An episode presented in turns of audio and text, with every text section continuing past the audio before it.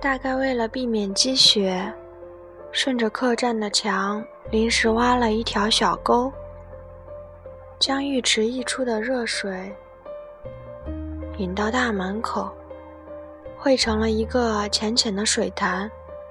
一条壮硕的黑色秋田狗蹲在那里的一块踏石上，久久地舔着热水。门口晾晒着成排客用滑雪板。那是从库房里刚搬出来的，还发出轻轻的霉味儿。这种霉味儿也被蒸汽冲淡了，就连从杉树枝头掉落下来的雪，在公共浴池房顶上遇到热气也融化变形了。女子从山上客栈的窗口俯视黎明前的坡道。过些时候，从年底到正月的这段日子。这条坡道将会被暴风雪埋没，那时赴宴就得穿雪裤、长筒胶靴，还得披斗篷、戴头巾呢。到了那时节，积雪会有丈把厚。岛村现在正下这条坡道，不过他从路旁高高的晾晒着的尿布下面，倒是可以望见现界的山峦。上面的积雪熠熠生辉，显得格外晴朗。绿色的葱还没被雪埋掉。村里的孩子正在田间滑雪。一走进村里的街道，就听见从屋檐滴落下来的轻轻的滴水声。檐前的小冰柱闪着可爱的亮光。一个从浴池回来的女人。仰头望着在屋顶扫雪的汉子说：“喂，请你帮忙扫一扫我们的屋顶好吗？”女人感到有点晃眼，用湿手巾揩了揩额头。她大概是个女士，趁着滑雪季节早早赶来的。隔壁是一家茶馆，玻璃窗上的彩色画已经陈旧不堪。屋顶也倾斜了。一般人家的屋顶都砌上细木板，铺上石子。那些圆圆的石子，只有阳光照到的一面，在雪中露出黑黝黝的表层。那不是潮湿的颜色，而是久经风雪剥蚀，像墨一般黑。一排排低矮的房子静静地伏卧在大地上，给人这样的感觉：家家户户好像那些石子一样，真是一派北国的风光。一群孩子将小沟里的冰块抱起来扔到路上，嬉戏打闹。大概是冰块碎裂飞溅起来的时候发出闪光，非常有趣吧。站在阳光底下，觉得那些冰块厚得令人难以置信。岛村看了好一阵子。一个十三四岁的少女独自靠在石墙上打毛线。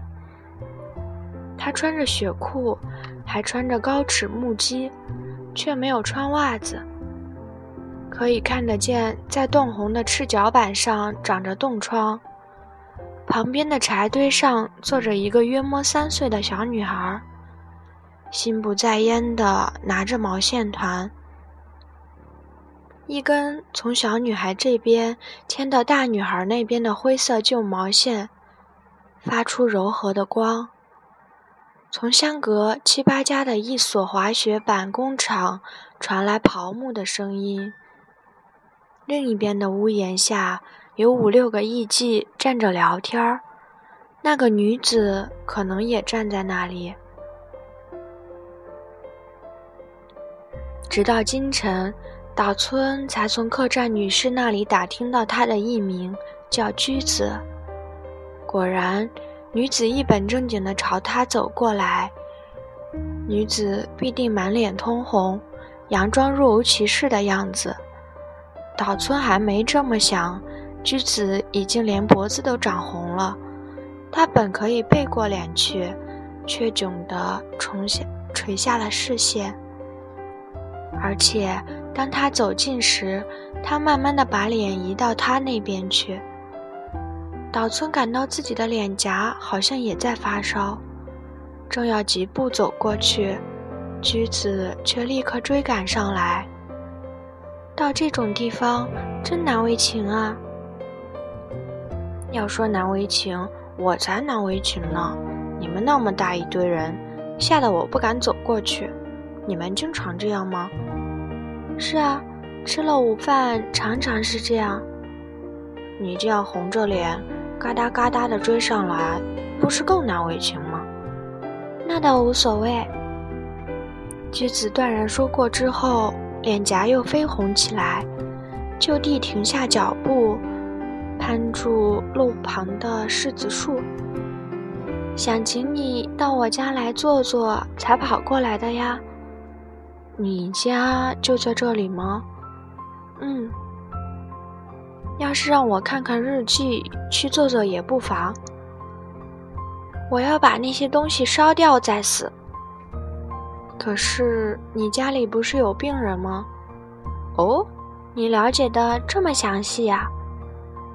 昨晚你不也到车站去接了吗？是不是披着一件深蓝色斗篷？我也是乘那趟火车来的，就坐在病人的附近。那位姑娘侍奉病人真认真，真亲切啊，是他的妻子吧？是从这里去接，还是从东京来的？简直像慈母一样，我看了很受感动啊。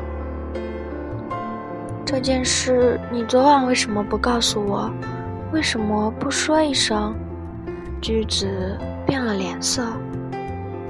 是他的妻子吧？但是驹子没有回答这个问题。却又问道：“为什么昨晚不告诉我？你这个人真奇怪。”岛村不喜欢女人家这样厉害，但是使他这么厉害的，倒不是岛村或居子本人有什么道理，这也许可以看作是居子性格的一种表现吧。总之，在他这样反复追问之下，他好像觉得被击中了要害。清晨看见山上映着积雪的镜中的居子时，岛村自然想起映在暮霭中的火车玻璃上的姑娘。但他为什么没把这件事告诉居子呢？有病人也没关系，不会有人到我房间里来的。居子说着，走进了低矮的石墙后面。右边是覆盖着白雪的田野。左边沿着邻居的墙根种满了柿子树，房前像个花坛儿，正中央有个小荷花池，池中的冰块已经被捞到池边，红鲤在池里游来游去，房子也像柿子树干一样枯朽不堪了，积雪斑斑的屋顶，木板已经陈腐，屋檐也歪七扭八了。一进土间儿，觉得静悄悄、凉飕飕的，什么也看不见。岛村就被领着登上了梯子，这是名副其实的梯子，上面的房子也是名副其实的顶楼。这里本来是放蚕的房间，你吓了一跳吧？醉醺醺的回来，爬这种梯子。多亏你没摔下来，摔过呢。不过这种时候多半一钻进楼下的被炉里就睡着了。驹子说着，把手伸进盖在被炉支架上的被子里试了试，然后站起来取火去了。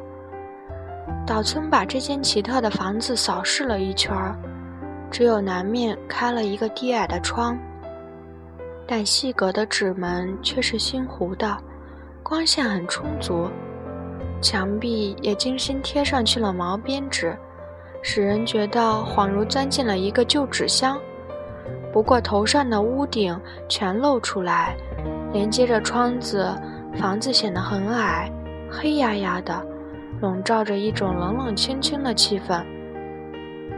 一想起墙壁那边不知是个什么样子，也就感到这房子仿佛悬在半空中，心里总是不安稳。墙壁和榻榻米虽旧，却非常干净。他想，居子大概也像蚕蛹那样，让透明的身躯栖息在这栖居在这里吧。被褥支架上盖着一床同雪裤一样的条纹棉被，衣柜虽旧，却是上等直纹桐木造的，这是居子在东京生活过的痕迹吧。梳妆台非常粗糙，同衣柜很不相称。朱漆的针线盒闪闪发亮，闪得十分奢华。钉在墙壁上的一层层木板。也许是书架吧，上面垂挂着一块薄薄的毛织帘子。昨晚赴宴的衣裳还挂在墙上，露出了衬衫的红里子。